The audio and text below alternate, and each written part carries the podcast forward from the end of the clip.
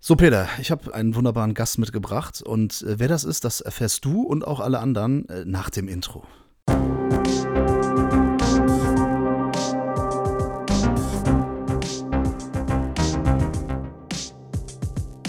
Cinephile, der Filmfressen-Podcast mit Manu und Peter. Moin, wir sind's wieder, äh, die Tick, Trick und heute auch Track der deutschen Filmpodcast-Unterhaltung. äh, Peterchen, wie geht's dir? Überwältigt und überrascht. Ja, überrascht, warum? Äh, überrascht, dass ein Dritter wieder mit an Bord ist und überwältigt, weil unser 15. Adventskalendertürchen schon sehr fleißig geguckt wurde und sehr fleißig geliked wurde. Also es ist nicht unser Türchen, ne? Das ist von Cinema Strikes Back, muss man sagen. Ja, aber wir werden in diesen Türchen gesehen. Ja, äh, vielen Dank dafür nochmal auf jeden Fall. Und jetzt müssen wir äh, mal ganz schnell unseren heutigen Gast begrüßen, den viele Cinephile-Hörer natürlich schon kennen. Das ist nämlich Christoph N. Kellerbach. Hallo und herzlich willkommen. Hallihallo, schön wieder hier zu sein. Yeah, vielen Dank, vielen Dank. Angereist aus Perfection Valley, denn ich habe gehört, wir machen heute so den Überblick für wahrscheinlich eine der coolsten Monster-Comedy-Franchise-Reihen überhaupt. Vielleicht, das werden wir erörtern heute auf jeden Fall. Yay! Neben Ghoulies. Naja, auf jeden Fall. Ghoulies 2 ist awesome. Ja, wir haben auch ein Herz für die Ghoulies, das ist klar. Äh, die meisten Leute werden dich kennen aus dem Cine Entertainment Talk, aus dem Podcast des Cine Entertainment Blogs. Äh, oder auch als Booklet-Textschreiber von allen Mediabooks, die momentan so rauskommen, habe ich manchmal das Gefühl, oder zumindest die, die mich interessieren. Und du warst schon mal bei uns zu Gast im Oktober, im Halloween-Monat Oktober, und da haben wir über früher verbotene Filme gesprochen. Beschlagnahmte Filme, die jetzt wieder frei sind. Und ich hätte sogar lustigerweise auch noch für das Art of Horror Magazin ein Special zu Land der Raketenwürmer gemacht mit äh, Tom Burgers, dem Co-Host von Bullet und Fist, dem Actionfilm-Podcast. Und da dachte ich jetzt, hey, ihr redet über Tremors, ich liebe Tremors und vielleicht kann ich mich da so leicht raketenwurmmäßig aus der Erde in den Podcast reinschnellen, um mich da dran zu hängen. Genau, wie so, ein wie so ein Bandwurm reinzecken. Ja, es ist ja wirklich so, das, das war tatsächlich so. Gestern Abend äh, haben wir äh, uns kommunikativ ausgetauscht und äh, da kam zur Sprache, dass Peter und ich heute einen Podcast über Tremors aufnehmen und du meintest so, ja, ey, geil. Ich habe gerade ein Special geschrieben, äh, ich will da mitreden. Und dann haben wir gesagt, okay, dann komm doch, schmeiß den Rechner an und auf geht's. So machen wir's. Und schöne Grüße übrigens, wo du gerade Tom erwähnt hast. Schöne Grüße an Tom, mein Lieblings-Berliner. Ich lieb das ja, wenn, wenn der mir Sprachnachrichten schickt, ne? Und der da so rumberlinert, ne? Ich lieb das. Das ist äh, richtig, äh, das ist eine richtig eine ganz besondere Sache. Dazu kann ich eigentlich auch nur sagen, dass Tom einer der wahrscheinlich zwei bis drei Menschen ist, die berlinerischen Akzent haben und nicht bei mir einfach nur den Wunsch auslösen, die komplette Hauptstadt in einen Feuerball aufgehen zu lassen. Aber ja, ja, das, das, deswegen, das spricht einfach nur für seine Qualitäten. Ey, ohne Witz, ne? Also auch ein bisschen sexy, muss ich sagen, ne? Als hetero-Mann muss ich wirklich ganz sagen, äh, der Tom, wenn der mir eine Sprachnachricht schickt, da zuckt bei mir kurz. Finde ich, ich freue mich immer. Aber jetzt zuckt es bei uns allen dreien, weil ich bin froh, dass ähm, hier äh, meine mitliebsten Kollegen äh, gerade mal wieder zusammen sind und dass wir heute über Tremor, Le Tremor sprechen. Ja, und ich würde sagen, da geben wir unserem Gast mal das Feld frei. Er darf als erstes durch die Wüste äh, streichen, da wir den Film ja schon, also zumindest den ersten Tremors im Land der Raketenwürmer aus dem Jahre 1990 von Ron Underwood ja auch bereits in einem Video-Review besprochen haben. Deshalb sind wir, glaube ich, jetzt auch sehr gespannt, wo der Christoph diesen großartigen Film, diese fantastische Horrorkomödie einordnen würde. Die würde ich direkt point blank mitten im Feel Good Place einordnen. Ich meine, gut, wir kennen alle nicht alle Filme, die es irgendwie gibt. Dennoch würde ich so weit gehen zu sagen, dass Tremors 1 im Land der Raketenwürmer einer dieser elementaren sollte man wahrscheinlich zwischen 10 und 12 Jahren gesehen haben Horror-Monster-Film ist, der coole Charaktere hat, fantastisch gestaltete Monster und gerade deswegen aber auch trotzdem nicht zu deftig ist mit seiner Materie. Du hast ein paar Schocks, du hast ein paar durchaus erschreckende Momente, aber es läuft alles gut, du hast positive Protagonisten und generell so eine Mischung aus Abenteuerfeeling und Horror, die das Ganze präsentiert. Deswegen, ich kann wahrscheinlich nicht wirklich objektiv überhaupt über den Film reden, weil der eben unglaublich nostalgisch ist mit allem, was er eben hat. Ob es jetzt hier eben Kevin Bacon ist oder Fred Ward, die ein geiles Duo sind. oder auch eben Michael Gross als Bird Gamma, der noch ganz wichtig wurde für die Serie. So, so viele Momente, so viele Zitate, die man auch einfach nur richtig gerne immer wieder hört. Es gibt eigentlich nichts an dem Film, was ich jetzt generell kritisieren würde.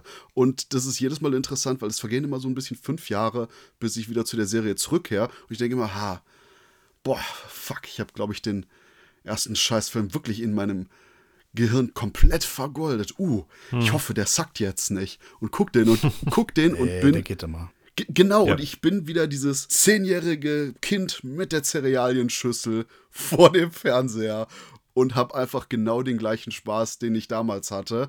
Und es gibt wenige Filme, die das in mir hervorrufen und allein deshalb liebe ich Tremors, ganz abgesehen davon, dass es generell ein super geiler Film ist. Äh, das Schöne ist ja, dass man den ja auch überhaupt nicht objektiv bewerten muss oder, oder sollte vielleicht auch. Also dann spielt halt Nostalgie mit rein. Habe ich gar kein Problem mit. Ist äh, bei uns ja genau der Fall auch, ne, Peter? Ja, aber objektiv kann man schon, glaube ich, attestieren, dass es ein verdammt guter Film ist meine, wenn man Produktionshistorie, Budget etc. damit reinbringt, dann haben die da schon echt was Großartiges äh, hingeliefert. Und der funktioniert halt vor allem halt auch, was so das Drehbuch angeht.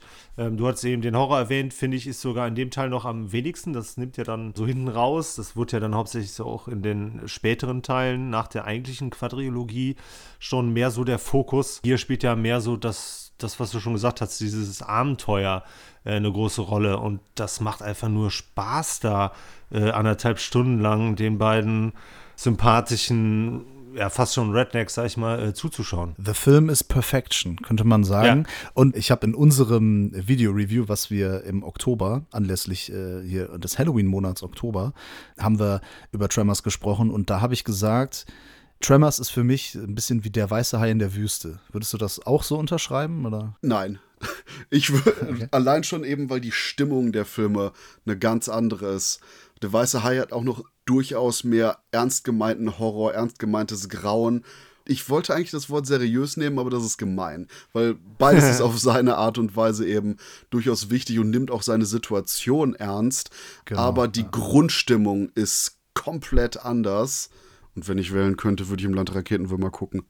Ja, gut, der weiße Hai, Jaws, hat natürlich auch noch so diese politische Komponente, die da sehr prägnant ist in dem Film. Ist bei Tremors, weicht das dann eher so diesen liebenswerten Figuren. Das sind ja wirklich fast ausnahmslos liebenswerte Figuren einfach. Und deswegen kann man so schön sich mit denen identifizieren, mit denen auch äh, einfach mitfiebern. Das ist aber auch eine Sache, die mich echt verwundert hat, weil ich und wahrscheinlich wir alle den Film durchaus auf so eine hohe Stufe stellen der hat eben mit so einem Budget von etwa 11 Millionen Dollar damals nur 16 eingespielt und war eigentlich mehr so eine mhm. Art, uff, nicht wirklich schwarze Zahlen, aber dann hat der im Verleihgeschäft allein in Amerika schnell 35 Millionen Dollar erwirtschaftet und kam dadurch überhaupt auch eben ins Bewusstsein der Leute. Und das ist was, wo wir wahrscheinlich dann aber auch wieder genau da den Anschluss haben, weil wir alle den eben im Fernsehen oder vielleicht durch die Videothek gesehen haben. Und es gibt immer so die Frage, gibt es irgendwelche Streifen, die vielleicht besser in die Videothek aufgehoben wären als im Kino? Würde ich noch nicht mal Ja zu sagen. Das ist echt so ein Titel nach Titel Unterscheidungsding.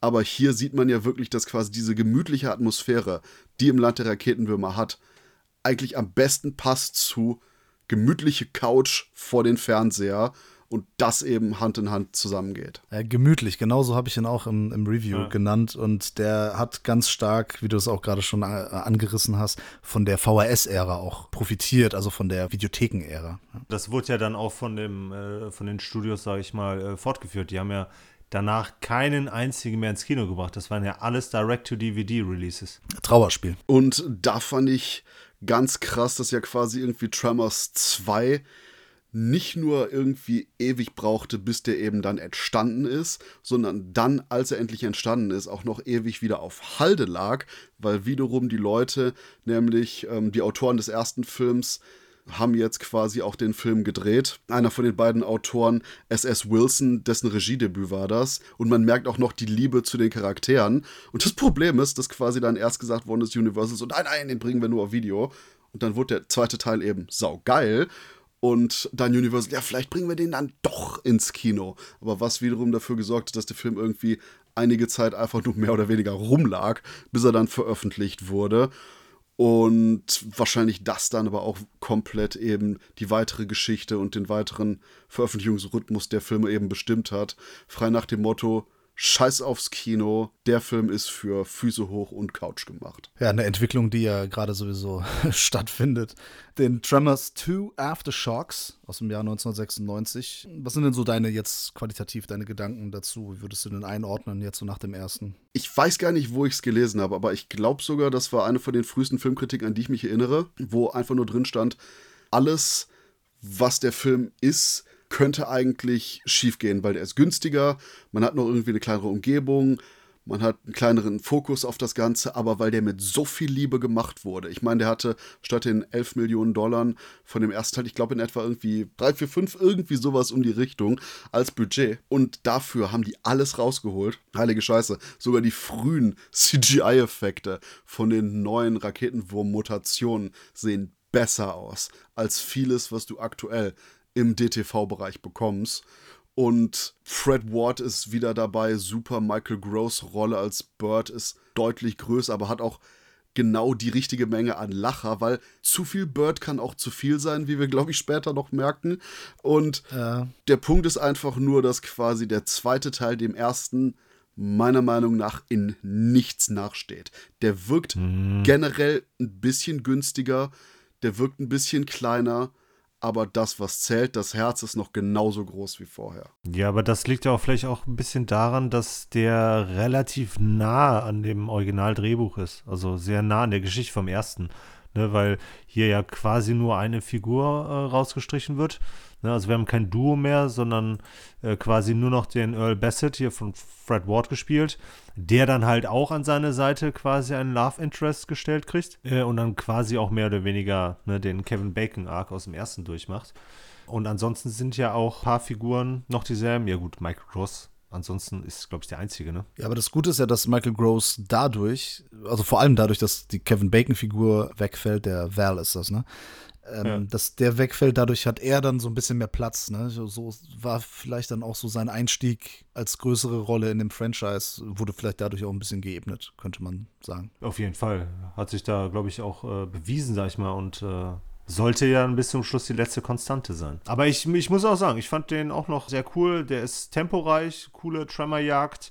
Der hat auch noch genügend Witz. Der hat auch noch diesen, was halt auch die Teile danach, sage ich mal, so ein bisschen charakterisiert, diesen äh, Kleinstadtcharme. Vom Setting her ist es ja immer noch dasselbe.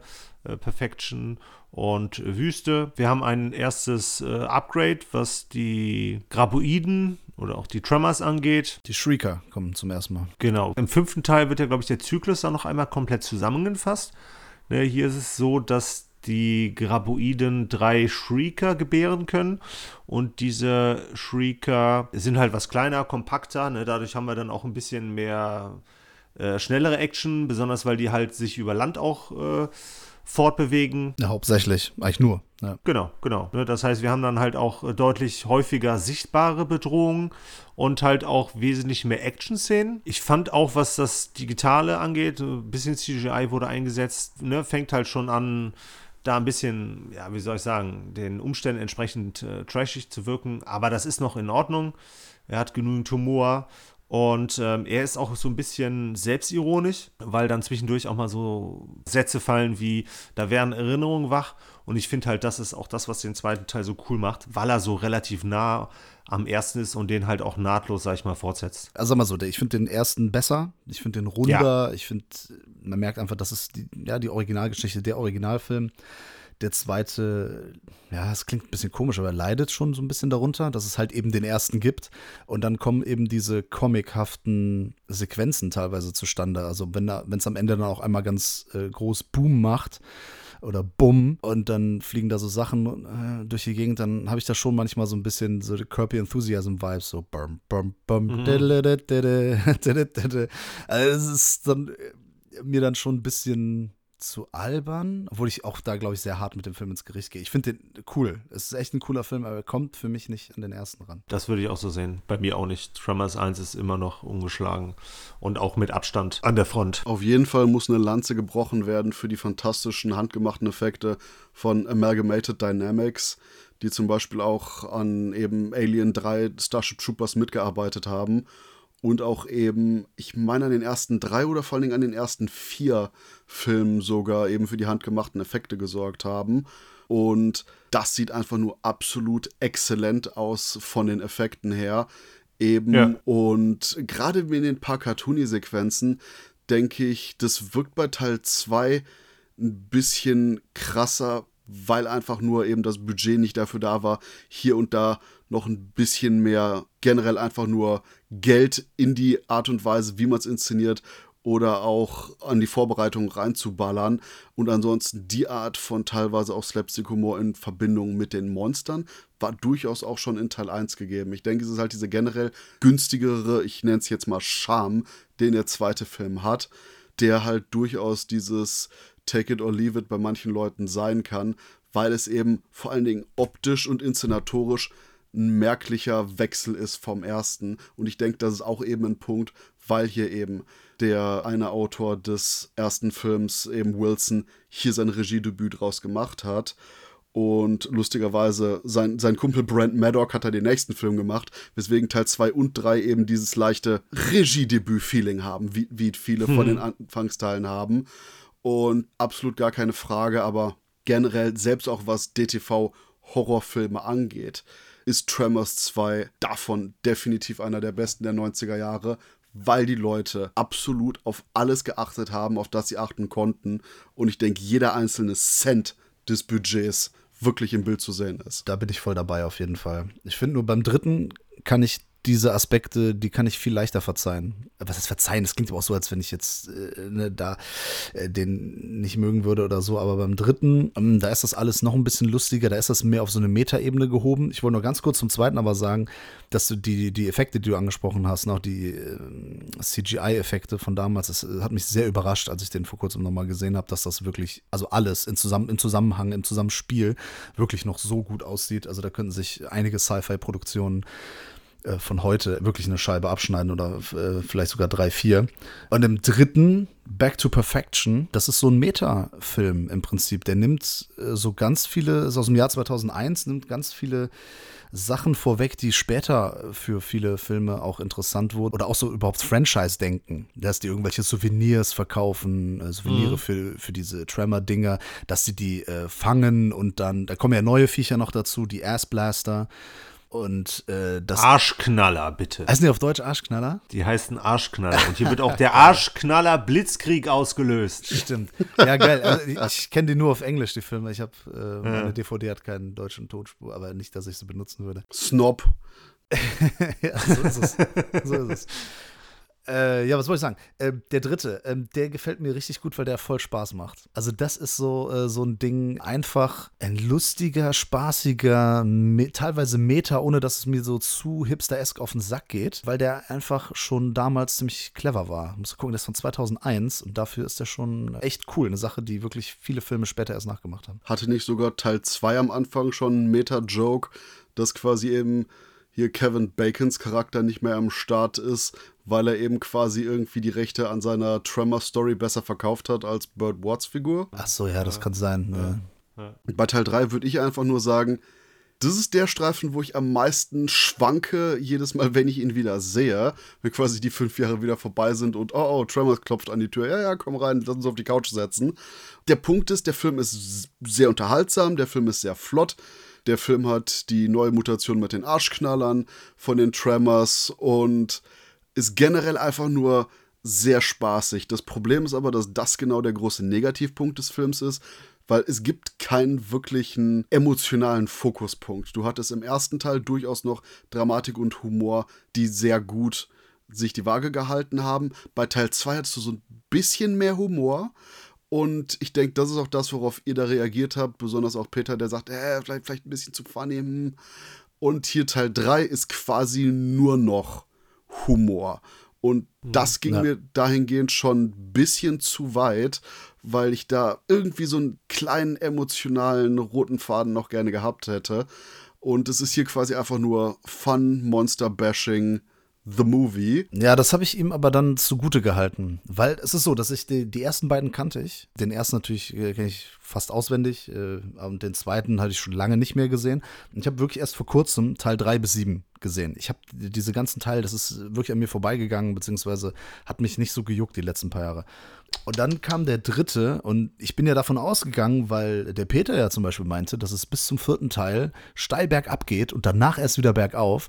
Ich habe jetzt wirklich gedacht, jetzt kommt so eine Direct-to-DVD-Rotze daraus, ja, oder Direct-to-Video.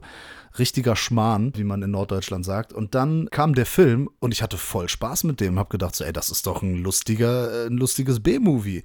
Habe ich doch meinen Spaß mit. Deswegen kann ich dem das vielleicht viel eher verzeihen dass ich denke so von wegen, ja gut, der will auch gar nicht mehr so sein wie der erste. Ne? Die Gründe, die du gerade aufgezählt hast, sind ja auch der, sind ja die Gründe, warum der erste der beste ist, meines Erachtens.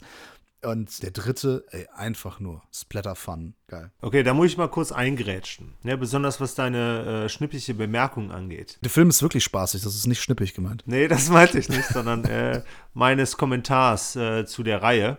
Weil das Bergab war, glaube ich, nicht wörtlich. Es ist, da stehe ich fest zu, es ist ein stetiger Abfall von 1 bis 4. Da stehe ich absolut hinter. Das, was danach kommt, also die, die Fortsetzung äh, des Gedankens, den ich damals geäußert hatte, obwohl ich die Filme alle ne, schon lange nicht mehr gesehen hatte. Okay, das hat sich jetzt wieder ein bisschen relativiert, weil ich jetzt ne, für den Podcast natürlich auch mir nochmal alle Filme angeschaut habe.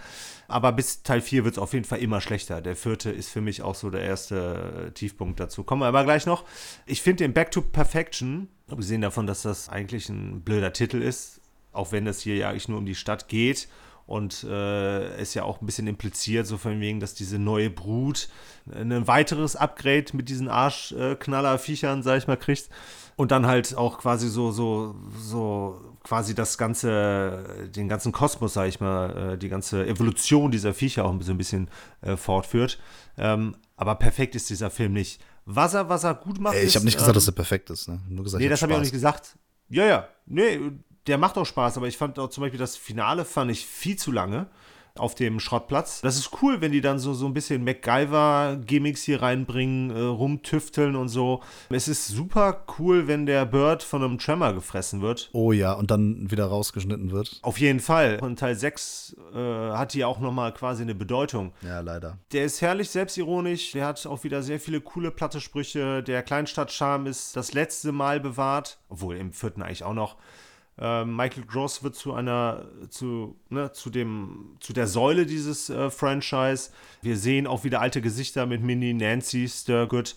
Äh, wir sehen den Miguel und wir sehen den Melvin Pluck hier, der im ersten den Jungen gespielt hat, den nervigen Jungen, der jetzt hier mhm. so eine Art Immobilienhai, sag ich mal, spielt. Ja. Ähm, da hat auch noch eine coole Pointe hinten raus. Was ich krass finde, ist dann, dass die CGI-Effekte im Vergleich zum zweiten fast sogar schon schlechter sind. Ja, aber das betrifft weniger die Viecher, ne, als irgendwie so Löcher und so, wo die rauskommen, glaube ich, ne? Nö, das betrifft schon die Viecher. Ah, du, mein, du meinst die Erstblaster, die fliegen, ne? Ja, genau, genau, genau. Ja, äh, weil die ist, auch häufiger in Action kommen. Ohne Witz, aber ja. dann, da gibt es so viele Sachen auf dem Wühltisch in, in, in Kaufhäusern oder wirklich ne, Sci-Fi und so ist ja der Spezialist darin. Das sieht alles viel grauenhafter aus. Ja. ja, natürlich, aber das ist doch jetzt nicht der Maßstab. Der Maßstab darf doch hier der erste sein. Naja, das also es ist zwar alles von naja, Universal. Dritter Teil darf sich immer am ersten messen. Nein. Jetzt mal ehrlich. Aber wenn das Budget aber nur ein, ein, Zehntel davon ist oder so, dann doch nicht mehr. Gerade in dem Fall halte ich das für ein bisschen vermessen, den ersten Teil hier als Standard zu nehmen. Natürlich. Nee, nicht als Standard, Maßstab. Ja, als Maßstab zu nehmen, halte ich auch für vermessen.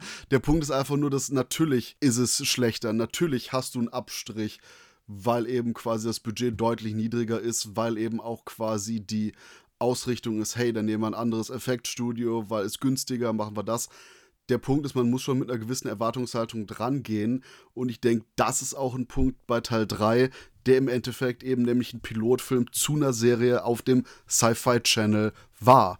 Und dahingehend passen die Sci-Fi-Vergleiche durchaus da hier, weil es ist eben quasi einfach nur ein großer Pilotfilm für eine Serie, wo auch quasi alle Figuren, die ihr genannt habt, wieder mit auftauchen. Und dahingehend, klar, es ist nicht so wie Teil 1, aber das ist so ein Punkt, den man dann quasi im Hinterkopf hat und klar, Wasser ist nass, der Himmel ist blau, die Effekte sind nicht so gut wie in dem Kinofilm. Ich habe mich jetzt aber nicht an CGI aufhängen wollen, ne? Das ist nicht das Argument dafür, dass das bis dato der schlechteste Film ist. Ne? Ich hatte auch Spaß an dem Film, aber trotzdem ist es nach Teil 2 auch wieder ein leichter Abfall. Also das scheiß Wort, ne? Ihr wisst, was ich meine. ja. Er fällt deutlich ab. Genau. Christoph, du bist ja der Einzige von uns, der die Serie gesehen hat und auch beschrieben hat für das Art of Horror Magazine in einem Special. Kannst du uns ein paar Sätze dazu sagen, bevor wir zum vierten Teil kommen? Wobei ich jetzt sogar glaube, oh, ich glaube, hier äh, Tom war derjenige, der die Serie gemacht hat, oder? Oder war ich das? Ich weiß es gar nicht mehr. Alles schon so lange her, mindestens zwei Tage. Das liegt in der Vergangenheit. Ähm, bei der Serie ist das Coole, wie gesagt, man hat eben genau die gleichen Charaktere, die auch im dritten Teil dabei waren. Hier den, man hat den schleimigen Immobilienwichser, man hat äh, hier die, die Asiatin mit ihrem Gemischtwarenhandel irgendwie in 5000. Generation und generell auch dieses nette Kleinstadt-Feeling, was ihr angesprochen habt, was eben im Te dritten Teil immer noch sehr gut präsent ist. Und als großen Bonus dazu gibt es Christopher Lloyd als Mad Scientist, der den sogenannten Mixmaster entwickelt hat ich weiß nicht mehr genau, ich glaube, das ist so ein Gerät, schleimig irgendwas. Das klingt wie so ein Küchengerät. So es, es ist quasi ein Küchengerät, mit dem die Genetik von Tieren vermischt wurde.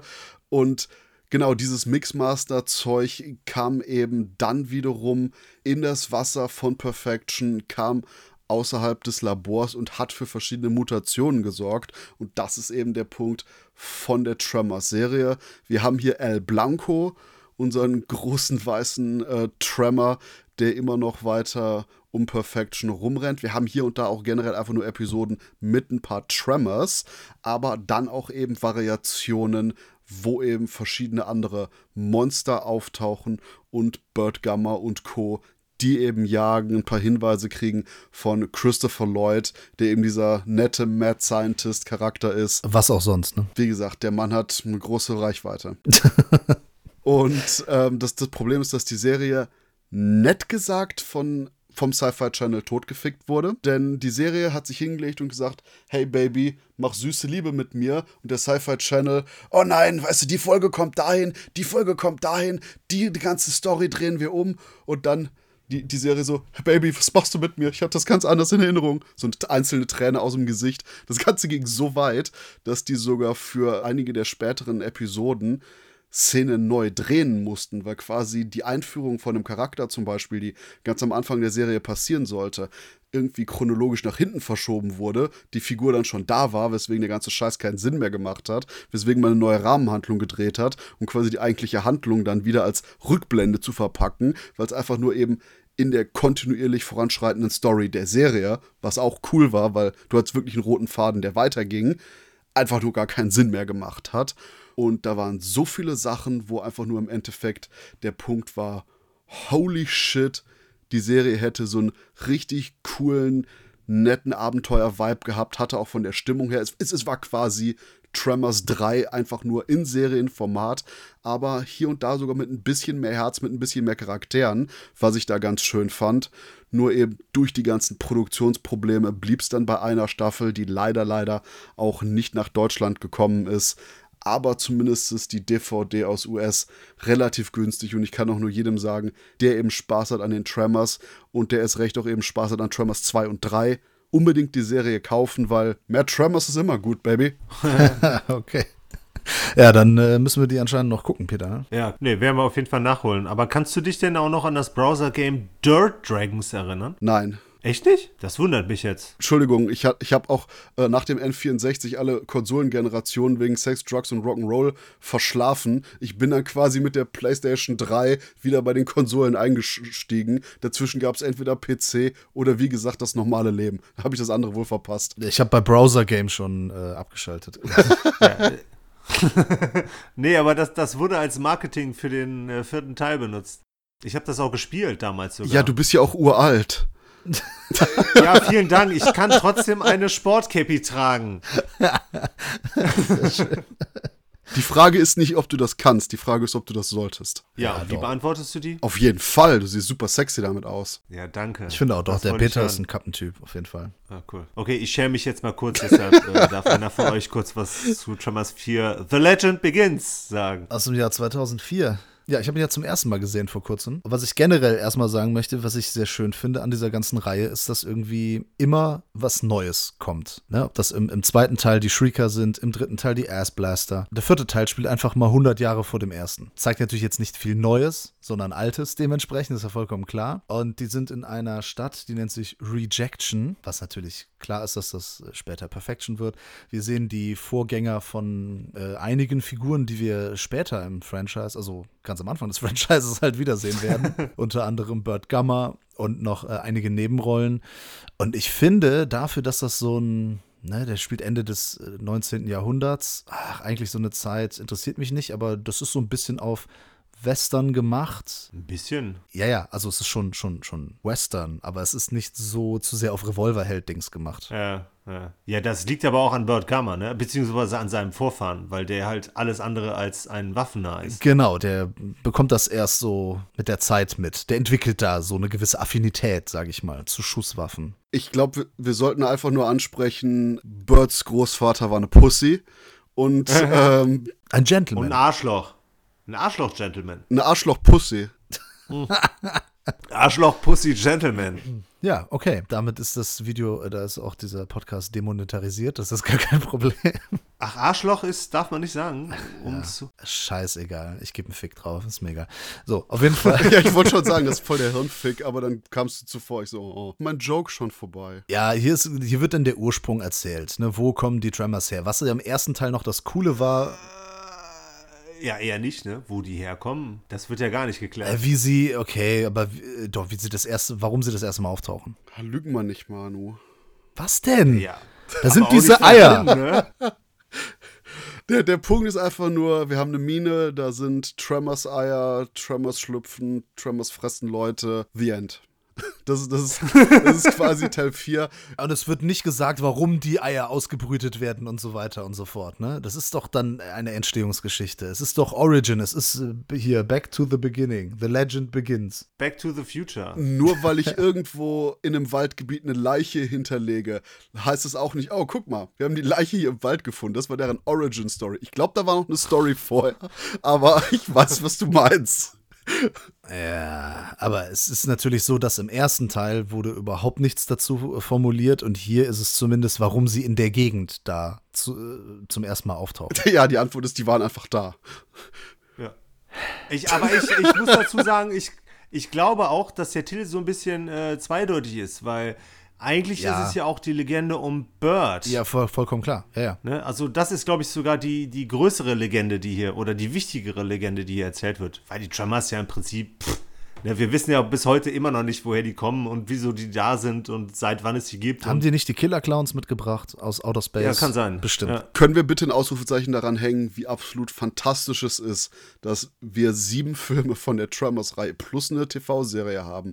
Und du hast nicht einen Prometheus dazwischen. Du hast, du hast nicht eines, oh ja, und dann kamen die Space Aliens und dann, und, und, und dann, dann haben die die Würmer so sexy angeschaut und neun Monate später, boom, Tremors. Ja, aber trotzdem, und das ist das Schöne an der Reihe, finde ich, dass, es, äh, dass der Schauplatz auch mal geändert, geändert wird. Ne? Klar, Perfection ist trotzdem immer so ein zentrales Thema, aber wie gesagt, andere Figuren mal im Zentrum. Es gibt immer eine Entwicklung der Tremors. Jetzt gehen wir einfach mal 100 Jahre zurück und später gehen wir auch noch mal wo, ganz woanders hin. Und da gibt es zwar so ein bisschen Familienverhältnis, ist so ein bisschen wie bei Star Wars, bei der Skywalker-Saga, aber äh, okay, drauf geschissen. ich sehe jetzt gerade hier Anakin in Perfection. Ah, ich hasse Sand.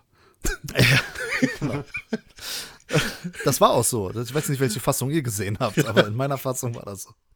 Naja, auf jeden Fall, The Legend Begins, Tremors 4. Ich finde den ganz sympathisch, weil der einen großen Wert auf seine Figuren mal wieder legt. Und das ist schon ein charmantes Zusammenspiel zwischen diesen ganzen verschiedenen Charakteren, die eigentlich nichts miteinander zu tun haben und am Ende sich aber zusammenschließen, um dann da gegen die äh, Tremors zu kämpfen.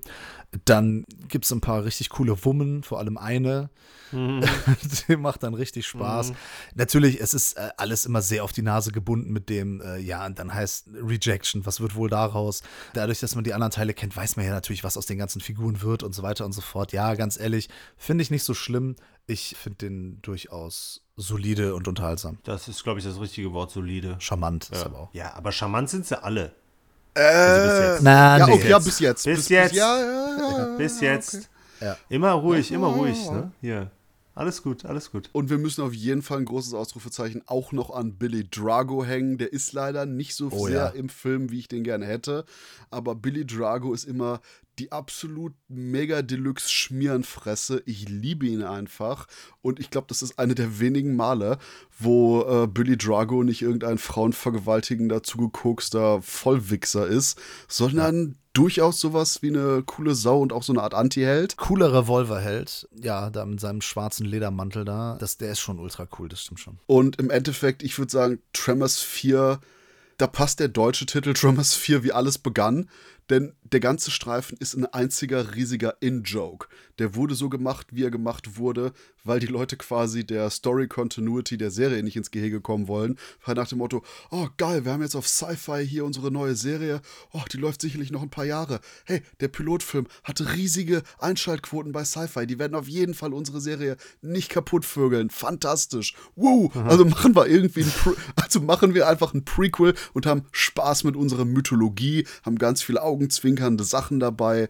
Teil 4 ist mit Sicherheit der Film, der eben die Reihe als solches nicht wirklich weiterbringt, sondern eigentlich eben die ganzen Klischees, kleinen augenzwinkernden Sachen und einfach die Späße zelebriert, hier und da auch ein paar Sachen aufwärmt, aber eben sogar mit den Baby Tremors wieder so, so, so ein kleines zusätzliches Element hat, was man vorher nicht gesehen hat und ansonsten eben dieses ganze generelle, hey, guck mal, Buddy, du warst jetzt drei Filme dabei, willkommen zurück in der Tremors Familie, wir haben einfach nur eine Party, wir machen ein paar Jokes, wir holen quasi das Familienalbum raus und lachen ein bisschen darüber, wie die Leute früher als Kinder ausgesehen haben. Alles weitere ist egal. Viel Spaß bei dem Film. Dem halte ich aber ein bisschen äh, entgegen, dass äh, er mir nicht so gut gefällt wie der dritte, weil er nicht so viel Spaß bereitet und er Du hast gesagt, ne, bringt nicht viel Neues und das ist das Problem, der Film tritt manchmal auf der Stelle. Der ist manchmal ein bisschen langweilig. Ja. Muss ich ganz ehrlich sagen, weil wir schon wissen, worauf viele Sachen hinauslaufen und der Film sich aber trotzdem noch damit befasst. So cool das unter den Figuren ist, also dass ähm, da mal wieder ein bisschen Wert drauf gelegt wird, umso schlimmer ist es, dass da eigentlich wenig draus gemacht wird im Detail. Der sucht sich quasi die ganze Zeit in Erinnerungen. Ja. Und viel mehr kommt da auch nicht. Die Scheunenszene beispielsweise, die würde ich mit dem zweiten Teil und dem Finale vergleichen.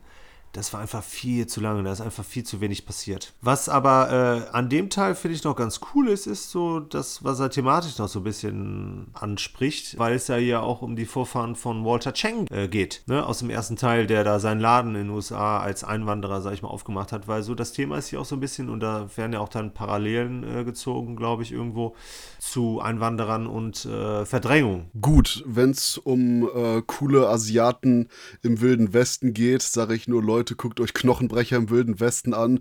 Der geht auch mit dem Thema um, hat Klaus Kinski und saulustige, coole Martial Arts Szenen. Und ganz im Ernst, das ist auch nicht der Punkt, warum ich jetzt Tremors 4 gucke. Oh, ich hätte gerne einen sehr interessanten Diskurs über die Verdrängung der chinesischen Hilfsarbeiter und ihre Marginalisierung im amerikanischen Aufbruchszeitalter des Wilden Westens. Äh, Ich habe hier Bird Gamma mit Späßen, großen Kanonen Ihr habt schon recht, Teil 4 ist eben durchaus von dem, was es liefert, nicht jetzt so der Film, wo man sagt, boah, den könnte ich mir immer angucken. Aber auf der anderen Seite ist es gerade, wenn ich eben meine fünfjährigen Tremors kommt vorbei Marathons schaue, ist es jedes Mal, dass ich den gerne sehe, weil es ist quasi dieser letzte Stopp von der klassischen Serie. Okay, das, Ja. das, das kann, das gebe ich dir, ja. Es ist auch nach dem dritten Teil, wonach chronologisch eben die Serie ist, ganz am Ende hat man dann quasi eben hier diesen Film, der ist eben so ein richtig, durchaus schon selbst verliebter regelrecht. Epilog von der klassischen Schaffensphase von Tremors. Und ich sag mal eiskalt, das wäre auch hier der Punkt gewesen, wo die Serie, wenn sie hiernach denn geendet hätte, zwar nicht auf einem Highlight, aber auf einer sehr versöhnlichen, durchaus charmanten Note geendet hätte, wo man einfach nur sagt, okay, hey, der Kreis schließt sich so ein bisschen. Und gerade wenn man von Teil 4 eben jetzt heutzutage, wo alle Filme vorliegen, zu Teil 5 kommt, uff, das habe ich jetzt einmal gemacht bei meiner Rewatch-Phase. Das fickt einem aber ziemlich das Hirn. Ja, ich finde auch, also wenn- man, wenn man die binget, ne, ich habe die ja auch jetzt äh, innerhalb von ein paar Tagen geschaut. Äh, ich habe ja nicht gesagt, dass der vierte schlecht ist, ne? Es ist nochmal so eine Zäsur und die ist äh, durchaus okay. Ne, solide und es wird ja dann halt noch ein bisschen schlimmer. Sollen wir über den fünften Teil sprechen, ja? Das war der Plan, oder? Ja, es geht, das ist mal das Schöne, es spielt wieder woanders. Äh, Diesmal gehen wir auf einen anderen Kontinent. Wir gehen nach Afrika und zwar nach Südafrika. Und es spielt Jamie Kennedy mit, den wir kennen aus Scream, Scooby-Doo, solche Sachen. Ja, Peter, sag doch mal was. Ja, ich soll jetzt rangehen, weil ich behauptet habe, dass da wieder besser wird, ne? Äh, Habe ich jetzt ehrlich gesagt nicht dran gedacht, aber ja. Achso, okay. okay, also Bird Gamma ist hier natürlich auch wie in allen anderen Teilen, vielleicht auch in den folgenden Teilen, unser großes Zentrum. Er ist zum Survivalisten geworden. Im Jahre 2015 ist ja der fünfte Teil, auch Bloodlines oder Blutlinien im Deutschen genannt, äh, rausgekommen. Und das war ja die große Zeit eines Bear Grylls und vieler anderer selbsterklärter Survivalisten und deshalb musste Bird Gamma auch zu diesem, ja, generieren, sag ich mal. 2015 war die Zeit von Bear Grylls. Ich, also gefühlt war die Zeit von Bear Grylls da schon fünf Jahre vorbei. Hast du vollkommen recht. Das heißt, äh, der kommt hier mit alten Klamotten an Okay. und verkauft die als absolut modern. Ja, das stimmt schon. Auf jeden Fall, äh, er ist zum Survivalisten und wird halt nach Südafrika geholt, um äh, eine afrikanische Schönheit, sag ich mal, vor den Graboiden zu befreien und lernt dabei einen Familienangehörigen, von dem er bis dato nichts wusste, kennen. Mehr verrate ich nicht. Und es gibt noch eine Frau, die Bogen schießen kann. Ja, das ist die afrikanische Schönheit, die er retten muss. Boah, die verdammt scheiße heiß ist. Mein Gott. Deswegen spielt die wahrscheinlich da auch mit. Okay, das, deswegen, das war ein ganzer Input äh, zu dem Film, weil das ist auch eben so ein Streifen, wo ich extrem schwanke. Und ich glaube, ein großes Problem ist erstmal die Inszenierung von Don Michael Paul. Don Michael, hey, ich habe Half Past Dead mit Steven Seagal gemacht und bin dann quasi für 15 Jahre von Hollywood ausgeschlossen worden. Paul, der jetzt zurückkommt und sein MTV-Musikvideo-Inszenierungsstil in die Tremors-Reihe injiziert.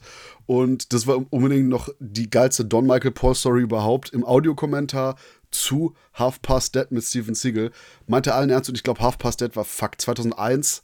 2002, nee, aber ich glaube 2001. Und Don Michael Paul, ja, ja, ich wollte so was Neues erschaffen. Quasi ein Film, der, der, der wirkt wie ein Musikvideo. Und alle so, Wow. so, so, so Don, Don, du weißt schon, dass das seit 15 Jahren existiert. Look at the clock, Don. Und der Punkt ist, lustigerweise, Don Michael Paul hat sich ab 2015, so ab Mitte der 2010er Jahre, komplett in dem DTV-Bereich wieder etabliert. Der hat Death Race 4 gemacht, der hat ein paar der Scorpion King-Fortsetzungen gemacht. Sehr interessant, er hat Jarhead 2 gemacht. Ich wusste gar nicht, dass es da einen zweiten Teil von gibt. Der hat ganz viele DTV-Sachen für Universal gemacht. Eben. Äh, und Kindergarten Cop 2. Den muss ich aber noch sehen, denn Dolph Lundgren ist immer noch Dolph Lundgren. Nein, das ist immer noch Dolph Lundgren. Nein, Du liest doch auch nicht die Bücher von Astrid Lindgren. Lindgren. doch. Children of Bullaboo. Das, das, deswegen, der, der, der Joke geht over my Hadde. Von daher, der, der Punkt ist einfach nur eben, äh, Don Michael Paul, ich mag seinen Stil bei Scorpion King und ich mag seinen Stil bei Death Race, aber ich bin kein Fan von diesem MTV-Style hier bei dem Film. Der hat den schon ein bisschen runtergeschraubt im Gegensatz zu seinen anderen Teilen aber gleichzeitig mit diesen extremeren Visuals von wow, guck mal hier kommt diese riesige Staubteil hoch und wow, da explodiert irgendwas, wow, da guck, guck mal hier, das sieht cool aus. Und hey, kennt ihr noch Jurassic Park? Äh, Ne? Die, die Szene in der Küche? Kennt ihr noch? Ich, ich, ich mache im Jahr 2015 bringe ich noch mal eine offensichtliche Referenz an Jurassic Park, weil das noch nie jemand getan hat. ja, warten wir mal, bis wir äh, zu einem weiteren Teil kommen. Wobei das Problem ist eben, worauf ich hinaus wollte, diese optische Extremisierung, ja, ja, der Film ist voll Extremist, die eben leider auch inhaltlich da ist. Und Teil 5 hat so ein paar Sachen wie Bird Gamma, der Pisse trinkt, um eben nicht zu verdursten und so Gross-Out-Gags. Vielleicht heißt er deswegen Michael, Michael Gross. Gross-Out. Ho, ho, ho, ho. Aber das ist eben der Punkt, wo du schlicht und ergreifend denkst, dieses so, oh, wie kommen wir von dem mega charmanten Tremors 1 hier hin? Das ist nämlich einfach nur dieses, wo ich quasi schon fast diese 90er Jahre, "Hö, es ist nicht deines Großvaters Tremors mehr, wir sind jetzt voll extrem und wacky, yo. So, mm, Das ist das Problem und deswegen wirkt der vierte, also in Retrospektive, auch halt wieder dann doch ganz gut. Also so solide, charmant. Weil man sich da eben noch auf die Figuren fokussiert hat. Ne? Also natürlich wird der erste natürlich noch besser dadurch und, und auch zwei und drei es ist einfach so die, diese Figurenkonstellation und ähm, das Problem ist, äh, also der fünfte, der wirkt ja auch noch nicht, ich kann den nicht ganz so scheiße finden, weil es kommt der sechste noch. True. das ist das, was ich dem fünften zugute halten kann, ist, dass es halt den sechsten gibt. Ich finde das Setting in, in South Africa eigentlich ganz cool und ja, die, die, die Schönheit mit äh, die, die weibliche Legolas finde ich eigentlich ganz, äh, ganz cool und ja, also Jamie Kennedy ist hier noch nicht ganz so nervig wie in Teil 6 aber auch schon ah, hart übers Knie gebrochen. Und ich gehe sogar so weit und sage, durch Don Michael Paul haben wir hier ein paar Sequenzen, die sehen einfach nur wirklich gut aus. Wenn zum Beispiel hier die Arschknaller angreifen und dieses neue, wildere Design haben. Das ist übrigens auch eine Sache, das neue bisschen agromäßigere, edgy Design. Da kommt dieser Extreme Touch, den der Film hat, finde ich gut. Gerade weil auch eben hier wieder ein bisschen optisch was Neues ist. Es ist quasi die gleichen Kreaturen, aber neu designt, sehen cool aus. Die Effekte sind größtenteils wirklich gut gemacht. Und gerade das durch kommt sogar so teilweise ein bisschen mehr wieder diese Bedrohung zurück, die eigentlich eben von den Tremors durchaus auch mal ausging. Nur dann hat man eben wieder dieses andere Extrem mit dem Pupukaka-Humor. Und ähm, ich muss sagen, ich mag Jamie Kennedy aber auch eben nostalgisch, weil ich seine Rolle aus Scream sehr mag. Ja, und das, genau das ja, Einzige. Er uns widerspiegelt, ne? Ja, noch nicht mal, weil er uns widerspiegelt, sondern weil das, würde ich sagen, sogar für mich so der, dieses war so, oh, Filmnerds existieren. Oh. Also von, von daher, wie, wie gesagt, ich, ich bin noch ein bisschen jünger als du, Peter. Von daher, du kannst noch mal zehn Jahre von deiner Erfahrung runterrechnen. Da bin ich gerade. Und der Punkt ist der, der, der, der Punkt ist eben schlicht und ergreifend, dass quasi diese ganze Attitüde, die der Film hat, stark schwankt zwischen eigentlich cool, funktioniert überraschend gut, heilige Scheiße, was ist das und bitte hör damit auf. Er ist so ein bisschen der Resident Evil der Reihe, ne? Resident Evil 2, ja. Ja, nee, äh, der, der nächste, den hätte ich dann als Resident Evil 2 bezeichnet. Nee, der nächste ist Resident Evil 6. Ja, gut, da kenne ich nicht. Habe ich mir nicht angeguckt. Ich glaube, ich habe den vierten noch gesehen. Irgendeinen, der in 3D lief, keine Ahnung. Aber okay, äh, Peter, Tremors 5, Bloodlines. Ja, ich muss mich jetzt hier rechtfertigen für etwas, was ich nicht kann. Es wurde nicht besser. Das ist hier ein sehr harter Cut. Also, Tremors 5 ist für mich auch irgendwo quasi der Anfang einer neuen Anthologie, sag ich mal. Also einer neuen Serie. Das hat eigentlich nichts mehr mit dem, was davor passiert ist, zu tun. Ja, ist eine neue Ära auf jeden Fall, ja. Also, das ist so ein krasser Wechsel. Gut, ich meine, das sind halt elf Jahre, die dazwischen liegen, ne? Ja, die merkt man, ja. Ja, genau. Mich hat der Jamie Kennedy jetzt nicht so krass genervt. Ich äh, finde auch ne, dass dem halt so Sachen wie das Setting halt auch ganz gut tut, weil ja im Prinzip alles vorher in Hill, Hill Valley, wollte ich schon sagen, in, äh, in Perfection gespielt hat. Also ich bin für das Crossover. Auf jeden Fall, das würde ich auch gerne sehen. Ja, definitiv. Aber hier so der Versuch, das noch mehr so in die Horror-Ecke zu schieben, fand ich auch ein bisschen gescheitert. Äh, du hast Jurassic Park angesprochen. Ich finde, ein Teil davon ist ja noch viel krasser daran. Ähm, der ist hier sehr krass auch wieder auch wieder auf äh, Sprüche, also ne, Lustigkeit der Sprüche aus.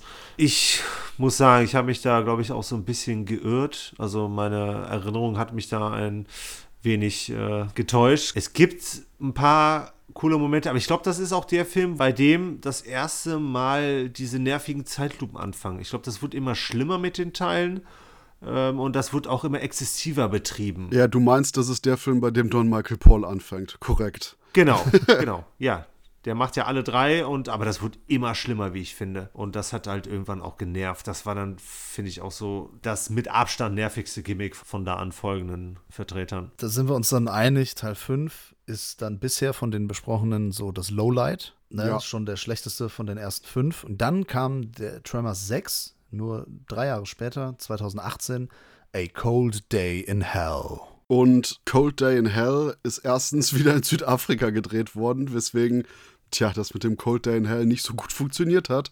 Und zweitens, ich glaube, fuck, das war, glaube ich, der Streifen, der irgendwie parallel zu Death Race 4 oder einem äh, der späteren Scorpion King Filme gemacht wurde, weil Universal eben sehr viel in Südafrika gemacht hat und wie gesagt, da in der Produktion auch Sachen zusammengelegt hat. Äh, beides. Der, äh, in, aus dem gleichen Jahr ist Death Race Beyond Anarchy und Ah, okay. The Scorpion King Book of Souls. Genau, dann war nämlich Don Michael Paul in Südafrika, um alle drei Sachen zu drehen. Er hat bei allen Regie geführt und hat bei Death Race hat er auch ein Drehbuch geschrieben. Und da ist der Streifen hier mit weitem Abstand der schlechteste. Die anderen beiden sind eigentlich durchaus unterhaltsam, auch wenn der Protagonist von Scorpion King und Death Race der neue irgendwie eine Wurst ist, aber egal. Dazu ein anderer Podcast. Ähm, der Punkt ist einfach nur, es, es passiert nichts. Der, der Humor ist noch dröger und noch mehr auf irgendwie, guck mal, wir sehen Bert Gammers Arsch. so, Der Humor spielt sich nahezu komplett unterhalb der Gürtellinie ab. Ja, nur Sexwitze. Das ist so albern, da habe ich selbst keinen Spaß dran gehabt. Ich gehe sogar so weit und sage, dass die Sexwitze als solches sind immer noch so, ah, da kann ich noch, könnte ich vielleicht noch mitarbeiten, aber selbst der Sprachgebrauch selber, wo irgendwie einfach nur Bert Gummer mit irgendeinem milchgesichtigen äh, Pussyarsch irgendwie auf dem Boden rumliegt, der sich nicht irgendwie verteidigen und nicht wegrennen will, so, äh, sag, wer die Eier aus Stahl hat, ich hab die Eier aus Stahl, wer hat die Eier aus Stahl, du hast die Eier aus Stahl, äh. Ah, es ist so albern. Und das vor allen Dingen ewig geht, unpointiert, einfach nur nach dem Motto, oh scheiße, wir müssen mindestens noch 30 Minuten füllen, bevor Universal uns wieder aus Südafrika rauslässt, weil wir dann die Filmlaufzeit erreicht haben. Also die Grundidee ist halt geil, das irgendwie in äh, soll in Kanada spielen in der Schneelandschaft. Gut, vom Schnee sehen wir ganz bald nichts mehr. Nur, nur im Prolog. Und, und, und ohne Ja. Scheiß, das ist der einzig gute Gag des Films. Ich meine, du hast den Prolog, den finde ich durchaus effektiv, den mag ich. Mm, Und, das ist dann, cool. und dann hast du Burt Gummer, der quasi zu dem Einsatzort gebracht wird, komplett im weißen Tarnklamotten, kommt raus, nirgendwo Schnee und, und dann meint irgendeiner so, naja, wir, wir haben äh, einen sehr leichten Winter. Und er so, ja toll, warum habe ich jetzt die Klamotten an? What the fuck? In dem Moment, wo quasi der Gag kommt und Burt Gummer auftritt in der neuen Location, ist quasi Ground Zero für keine Unterhaltung, nur nervig. Was zum Teufel passiert hier? Das Problem ist, glaube ich, hier bei dem Teil sogar, was die Figuren angeht. Weil der hat einige Figuren, äh, die er überhaupt nicht ausarbeitet. Das sind einfach nur Stichwortgeber. Die sind nicht greifbar, die interessieren uns nicht. Und ich finde, das hat man zumindest in den Teilen davor, ne, abgesehen davon, ne, hier so die ersten Teile, die waren da schon hervorragend. Aber das hat hier, glaube ich, so fast schon ein Lowlight. Das ist hier der Tiefpunkt. Was bei 5 anfing, wird hier noch viel schlimmer, weil du sagst, die Figuren, das Problem ist, die sind austauschbar. Und zwar komplett. Keiner von denen hat Profil, weil die alle gleich ironisch, zynisch und cool sind. Und wenn das alle sind, ist das vollkommen ineffektiv. Dann ist es einfach nur blöd, weil jeder hier meint, er muss irgendeinen blöden Spruch bringen und muss eine Situation in irgendeiner Weise ironisch kommentieren. Und das machen alle. Und somit gehen auch Bert Gummers Sprüche komplett unter. Nee, nicht, dass die sonderlich cool wären, aber sie würden ja herausstechen, ne, oder so se- seine Figur, wenn die anderen nicht auch die ganze Zeit irgendeine Scheiße von sich geben würden. Das Problem ist, dass halt alle Sprüche unterhalb der Gürtellinie stattfinden, die überhaupt nicht lustig sind. Es geht um Pipi, es geht um äh, Bert Gummers Hintern, es geht um, um, um Eier aus Stahl und, und Penisse, die Penen, die ganze Zeit Pimmel, Pimmel, Pimmel. Und das war auch vor ein paar Jahren schon lange nicht mehr lustig. Und das Problem ist, dass die Gags auch nur als Sprüche funktionieren. Wenn man den ersten Teil anschaut oder vielleicht noch ein paar von den späteren, dann entstehen manche Gags. Es sind ja auch, wie gesagt, wir hatten auch in unserem Review gesagt, dass der erste ist, der wird zwar auch immer als Komödie bezeichnet, aber der hat lustige Elemente, aber der ist nicht wirklich witzig, weil die, die Figuren die ganze Zeit die Situation auch ernst nehmen.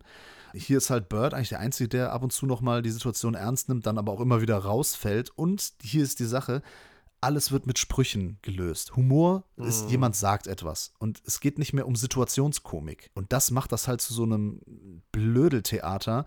Das ist genau das Problem. Das ist, glaube ich, auch so ein Generationending. Heutzutage, ne, ich meine, halt mal den Ghostbusters von 84 gegen den von 2016.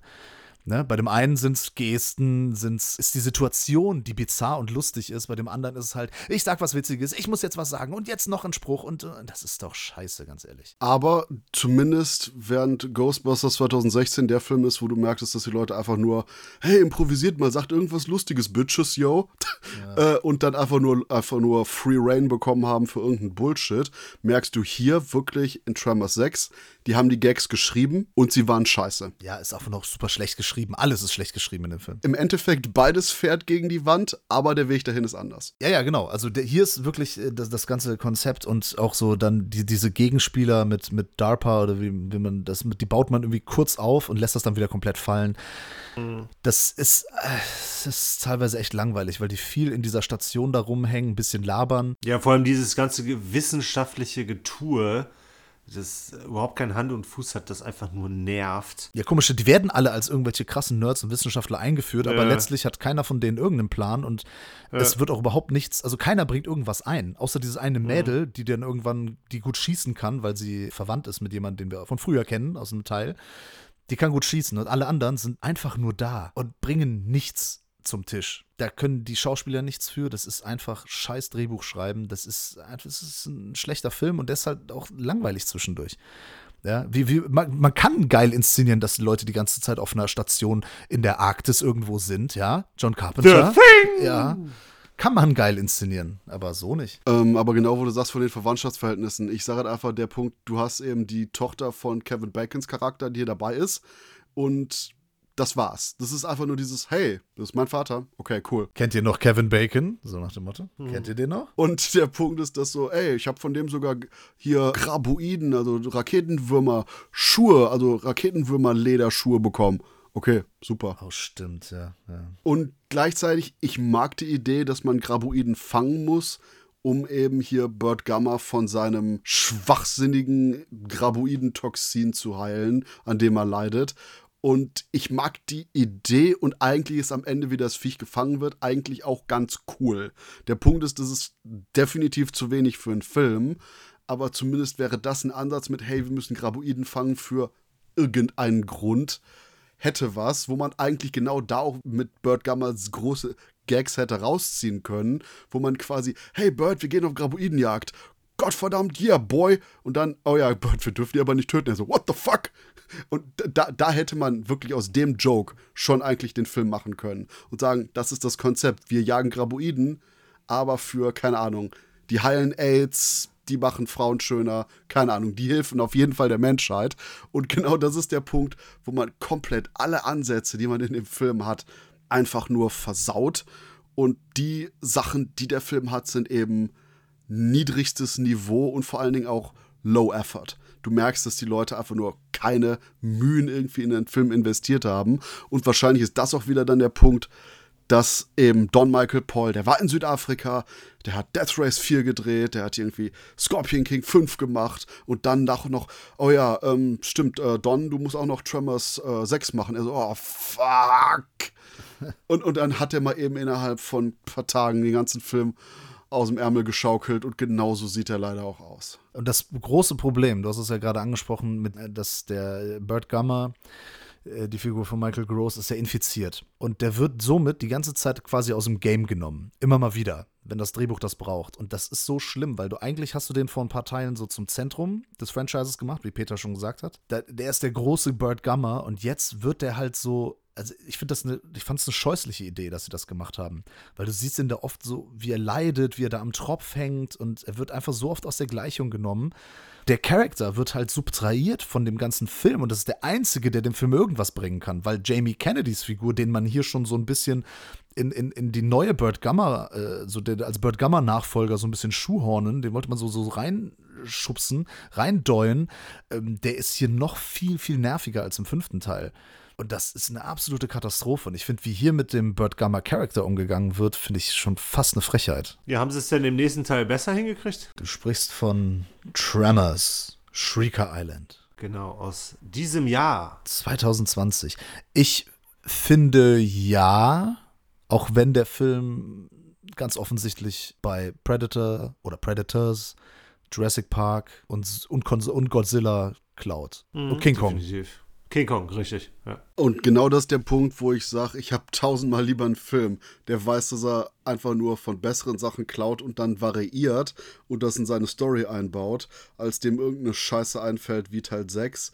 Und ja. deswegen sage ich einfach, dass eben hier Tremor 7 wahrscheinlich der beste Tremor-Film von Don Michael Paul ist. Das Einzige, was mir hier groß negativ aufgefallen ist, sind zwei Sachen. Das ist zum einen meine ich das nur oder hatte man irgendwie noch weniger Geld für Effekte? Denn ja, wenn die Effekte, da, Ja. wenn die Effekte da waren, waren die gut. Aber ansonsten hattest du sehr viel Andeutung und da habe ich nicht wirklich ein Problem mit. Aber du hattest sehr viel Andeutung, die hinauslief auf mehr Andeutung. Wo ich dachte, Ja. äh, der, da, da fehlte so ein Money-Shot ein bisschen. Und hier der aus Rob Zombies 31 eingefahrene Richard Brake. Richard Brake, äh, der war mir zu sehr menschlicher Antagonist, zu sehr, ah, er macht das, weil er ist ein crazy Jäger, deswegen macht er hier so genetisch veränderten Shit auf der, La äh, auf der, auf der Insel. Oh. Das Problem ist gerade eben, weil Tremors bislang immer vermieden hat, so einen richtigen Hauptschurken zu haben, hast du eben Richard Brake, der eine große Rolle hat als immer krasserer und immer wahnsinnigerer Antagonist. Und das kombiniert mit den sehr stark andeutenden Tremor-Szenen verschiebt leider für mich ein bisschen zu sehr den Fokus von den Raketenwürmern, von den Monstern auf die Menschen. Aber glücklicherweise kriegt der Film dann gerade im letzten Drittel wieder meiner Meinung nach genau die Mischung richtig hin hatten und hat ein paar saugeile Szenen. Aber ist das nicht gerade der Mehrwert, den der Teil hat, dass er so eine Figur mal bringt? Also so einen quasi einen, ja, mehr oder weniger Antagonisten? Also mir ist es lieber so, als im sechsten Teil das nur so anzufangen und dann direkt wieder fallen zu lassen. Auch wenn es nicht gut ist. Der Napoleon Dynamite war ganz nett hier in, äh, in der Nebenrolle, äh, John Heder. Und Der ähm, ist nervig. Richard Brake, ja, der, der hat mir auch nicht gefallen. Der ist auch kein, der ist nicht mal ein guter Ersatz für Jamie Kennedy. Das Ja, musst du dir mal definitiv. reinziehen. Und äh, da- das war aber auch generell der Punkt. Hier die John Hader-Rolle ist komplett einfach nur da, weil Jamie Kennedy zu der Drehzeit keine Zeit für den Film hatte. Und gerade eben, weil die alte Flamme von Bird hier mitspielt und eigentlich eben die Mutter von Jamie Kennedys Figur, ist es wirklich mit das größte Versäumnis des Films, dass Jamie Kennedy hier nicht da ist. Denn wäre der dabei, hätte das Ganze auch so einen richtig schönen Bogen hinter die eigentliche Trilogie gemacht. Ja, aber was willst du denn machen, wenn der im Gefängnis sitzt? Der Sohn, der hat halt äh, Marihuana geschmuggelt. also der ist im Gefängnis. Kann, das kann ja nicht funktionieren. Christoph, überleg doch mal. Boah, wenn du weiter so redest, jetzt sitze ich bald im Gefängnis, ey. Unglaublich. Das war doch ein super Einfall zu sagen, oh, der ist leider im Gefängnis, weil er irgendwie, was hat er, Marihuana geschmuggelt oder so? Nee, Pilze, Pilze waren es ja, genau. Ja, genau, Mushrooms. Ich, ich sag mal natürlich, es ist, ist zumindest nett, dass der Film das erklärt hat und nicht einfach nur mit, wer ist Jamie Kennedy? Ja, oder einfach dann so ein Bild und so, ja, er ist leider letztes Jahr verstorben. Weiß nicht, an irgendwas. Ähm, egal, aber trotzdem, trotz dieser ganzen Sachen, aber es liegt auch daran, dass der sechste einfach so unglaublich schlecht ist, ist der siebte dann irgendwie doch von den letzten drei Filmen da, von, von dem Don, äh, eigentlich dann noch cool, vertretbar. Also dann, wie gesagt, dann nehme ich das Island-Setting, was teilweise echt ganz schön aussieht, in den äh, Vo- Vogelperspektivaufnahmen da. Und da äh, gibt's gibt's ein, zwei ganz äh, coole Action-Sequenzen doch, ja. Ja, eins, zwei, das ist halt die Sache, weil ich finde auch, da hätte es ein bisschen mehr Graboiden-Action geben dürfen. Das war ja anfänglich immer auch relativ spärlich, ne, um auch so ein bisschen Suspense. Charakter, sag ich mal, zu bewahren. Fand ich auch cool. Das wäre jetzt für mich auch ein Teil gewesen, bei dem man dann auch, äh, sag ich mal, mit vernünftigen CGI-Effekten äh, vielleicht so ein paar echt coole Graboiden-Action-Szenen, sag ich mal, hinbekommen hätte. Aber ich finde das viel zu wenig und ich finde das CGI hier teilweise echt schlecht. Besonders wenn man so diese Feuerbälle auf die Shrieker schießt, das finde ich, dass das in 2.20 noch möglich ist. Hast du, hast du The Walking Dead gesehen? Ja, aber noch nicht komplett. Ja, da gibt es auch ganz miese Computereffekte drin. Ja, aber trotzdem, ich. Ich meine, die haben ja hier sonst nirgendwo Geld ausgegeben, oder? Für wen? Oder für was? Ja, also ist, super ist der nicht, ne? Wir sind jetzt, wenn man das in Relation zu Teil 5 und 6 sieht, ist das für mich auch schon der beste, vielleicht rundeste Film, aber am Ende sind wir natürlich emotional berührt, da können wir ja gleich mal drüber sprechen.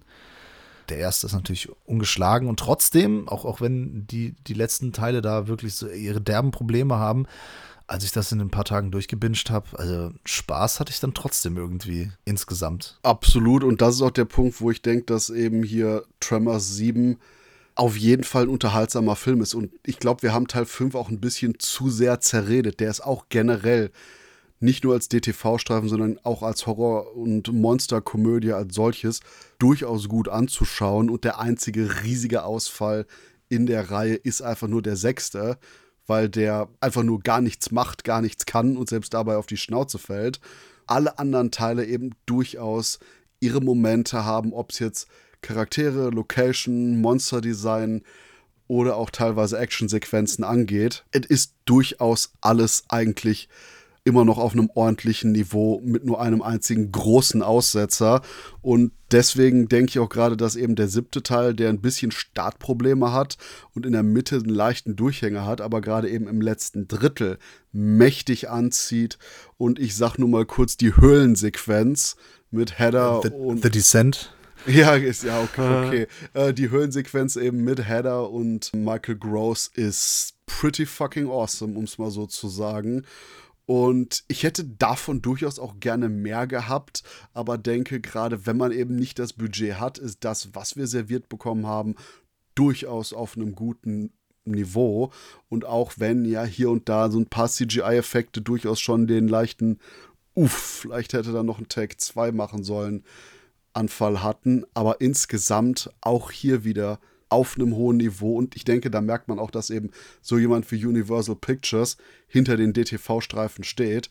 Denn bei den ganzen Teilen, die die in letzter Zeit eben für den Streaming- und Heimkinomarkt rausgehauen haben, hat man immer noch so einen gewissen Qualitätsansatz, der leider oftmals bei anderen kleineren oder auch eben mhm. DTV-Produktionen nicht mehr dabei ist. Das würde ich so unterstreichen, ja. Und als Fazit kommt, Leute, also im Endeffekt, die ganze Reihe lohnt sich auf jeden Fall anzuschauen und ich sag mal, irgendwo hat man immer so ein Stück, äh, das man an den Tellerrand legt, das ist dann Nummer 6.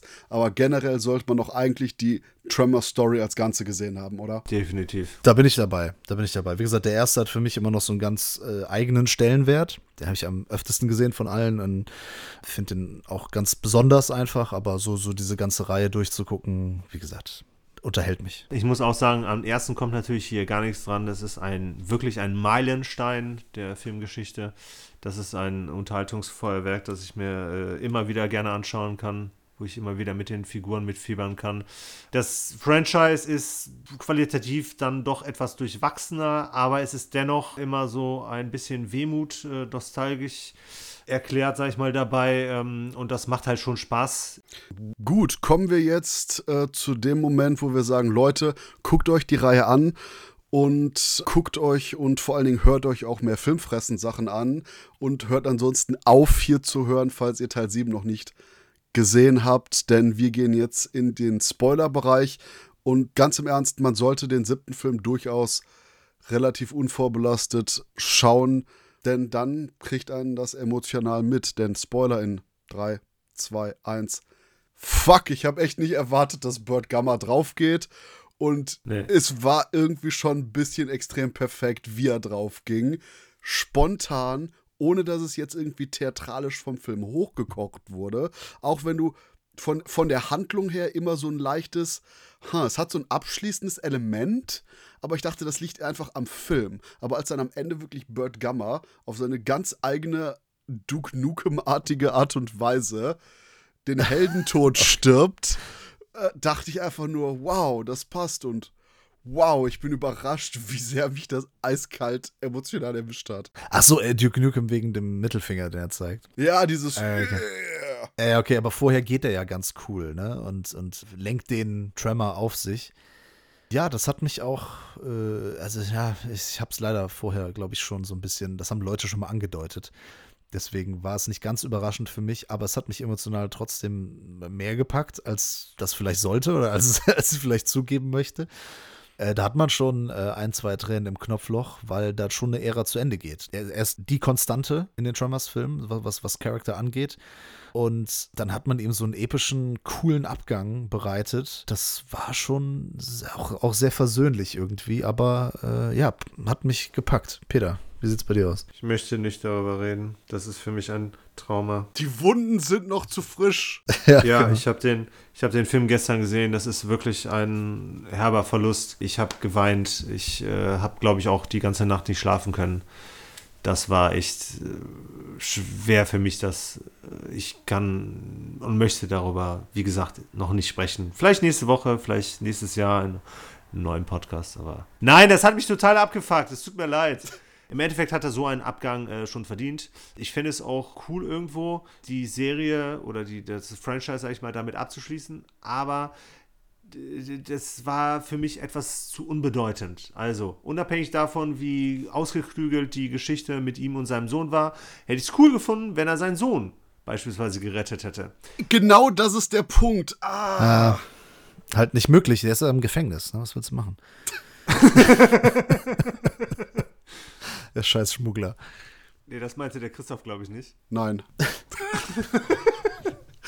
Sondern Nee, wegen der emotionalen Wucht natürlich. Junge. Ja, es wäre emotional wesentlich krasser gewesen, oder? Ja. Äh, was gut funktioniert hat, äh, beziehungsweise was, wie sie es im Endeffekt umgesetzt haben, fand ich ganz cool, weil es ja im Endeffekt auch wieder so eine Hommage oder zumindest äh, ja, auch wieder so eine Erinnerung an den äh, ersten Teil war, weil das ja auch die erste aktive, nee, das war das Ende, ne? Das war die Tötung des letzten Tremors den sie ja bis zur Klippe sozusagen gelockt haben. Korrekt. Damit er da in die Tiefe äh, stürzt.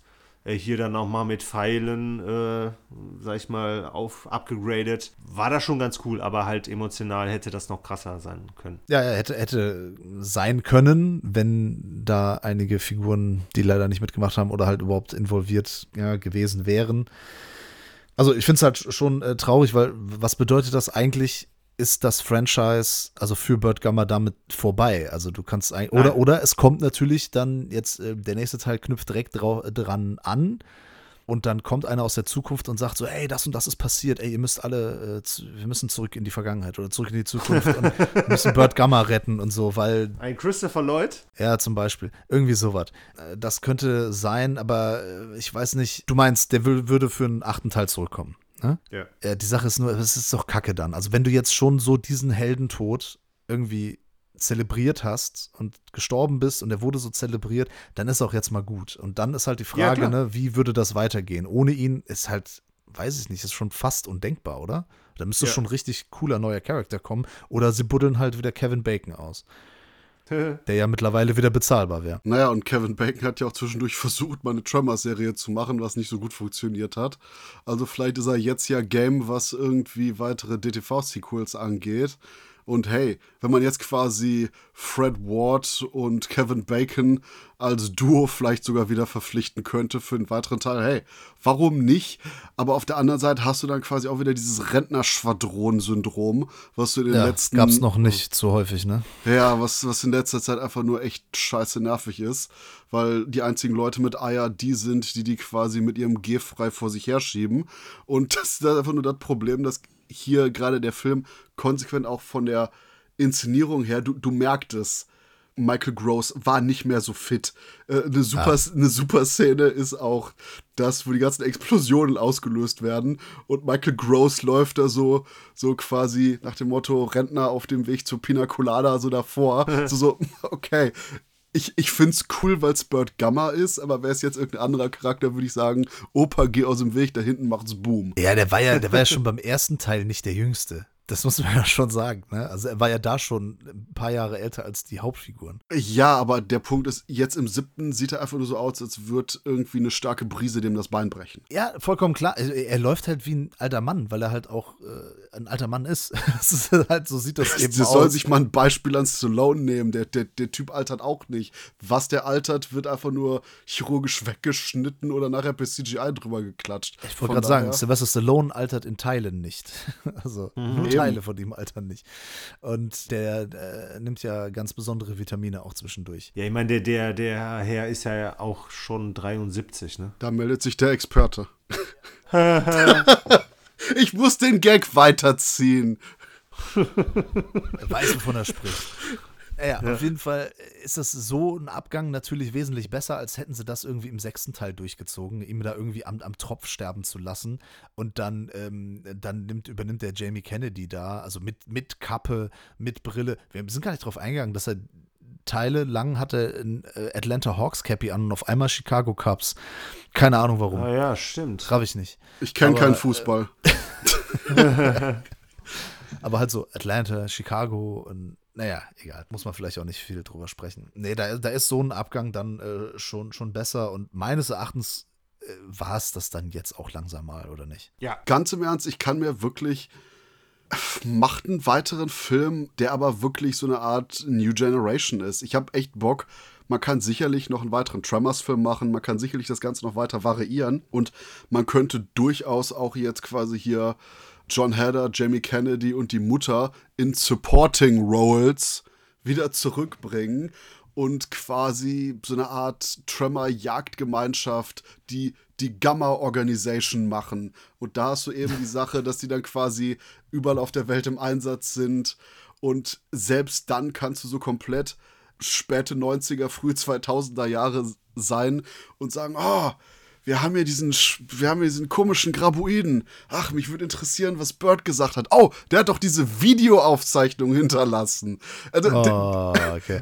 ja, aber Christoph, du bist ja der, der Jungspund unter uns, ne? Wer würde denn da die Hauptrollen besetzen? Bei, bei der New Generation? Die Leute, die freiwillig nach Südafrika gehen und dann in Death Race 4 und Scorpion King, äh, nee, in Death Race 5 und Scorpion King 7 die Hauptrollen übernehmen. Okay, also nicht, also nicht die Stranger Things Kids. Ähm, nee, meinst du, der Don wird dann noch mal einen machen? Oder was, wenn du dir jetzt was wünschen könntest, von wegen, okay, unter dem Regisseur mit den Schauspielern, da würde ich es mir angucken. Was, was wäre so dein Favorit? Nehmt richtige erwachsene Menschen oder zumindest Leute, die alt genug sind, in Amerika Bier zu trinken. Äh, gleichzeitig, es gibt sicherlich durchaus Regisseure wie Roll Reiner, der äh, hat actionmäßig und auch inszenatorisch einiges auf der Pfanne. Wenn ihr stylisch werden wollt und nicht unbedingt Don Michael Paul rankarren müsst, dann nehmt Claudio Fay. Der hat zwei von den Sniper-Filmen wirklich exzellent inszeniert.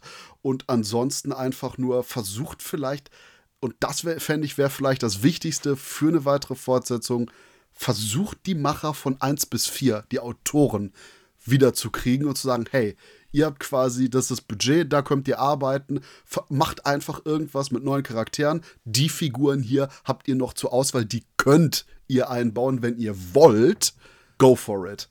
Das wäre mein Ansatz für einen weiteren DTV-Teil, um den stimmungsmäßig wieder auch mehr in Einklang mit dem Rest der Reihe zu bringen, aber gleichzeitig das Ganze vielleicht auch ein bisschen nach vorne zu bringen. Das ist eine coole Idee. Ich würde sonst unseren Cinephil-Zuhörern und der Filmfressenfamilie empfehlen, sich einfach nochmal die anderen sieben Teile einfach anzugucken. Ja, und wenn man die letzten drei nicht mag oder auch nur den ersten mag, ja, guckt euch den ersten halt nochmal an. Den kann man auch 20, 30, 40 Mal gucken. Hohes Rewatch-Potenzial. Und dann sind wir auch äh, durch. Und lieber Christoph, ich bedanke mich ganz herzlich bei dir. Die, für die, die es nicht wissen, ne? man kann dich hören beim Sin Entertainment Talk dem Podcast des Sin Entertainment Blogs. Man kann dich lesen in ganz vielen Booklet-Texten von ganz vielen coolen Filmen. Im Art of Horror Magazin, da kommt jetzt das Special über Tremors. Ihr könnt das auch nochmal lesen. Und ja, Christoph, einfach Danke. Ich freue mich äh, aufs nächste Mal. Hey, freut mich, dass ihr mich äh, mit in euer kleines Perfection reingelassen habt, um eben über die Tremors zu reden. Immer gerne, Leute. Cool, wir lassen mal unter den Tisch fallen, dass du dich selbst eingeladen hast und freuen uns natürlich trotzdem, äh, wenn du das nächste Mal auch wieder am Start bist, wenn wir über irgendeinen Scheiß reden. Hat wie immer sehr viel Spaß mit dir gemacht. Ich empfehle unseren Zuhörern äh, nicht nur sich das äh, Video von Tremors im Land der Raketenwürmer anzugucken, sondern auch alle anderen Beiträge von uns und sage bis zum nächsten Podcast. Das wird der letzte in diesem Jahr sein, denn wir werden in eine wohlverdiente Winterpause gehen. Genau, im nächsten Podcast können wir schon mal anteasern, wird es um Weihnachtsfilme gehen. Weh, ihr redet nicht über Elves. Elf mit äh, Will Ferrell? Nein, Elves. Der, der wunderbare Film mit Dan Haggerty und dem Streifen, wo ein Nazi-Großvater mit seinen Inzest-Tochter einen Klon des Dritten Reiches, der in seinen Hoden das Erbgut des deutschen Übermenschen trägt, an Weihnachten zum neuen Leben erschaffen will. Jetzt möchte ich diesen Film sehen. Vielleicht besprechen wir den ja nächste Woche. Ich sage einfach mal Tschüss. Oder vielleicht nächstes Jahr, wenn wir Patreon haben und der Christoph sich das dann für Geld wünschen kann. Und Merry Christmas.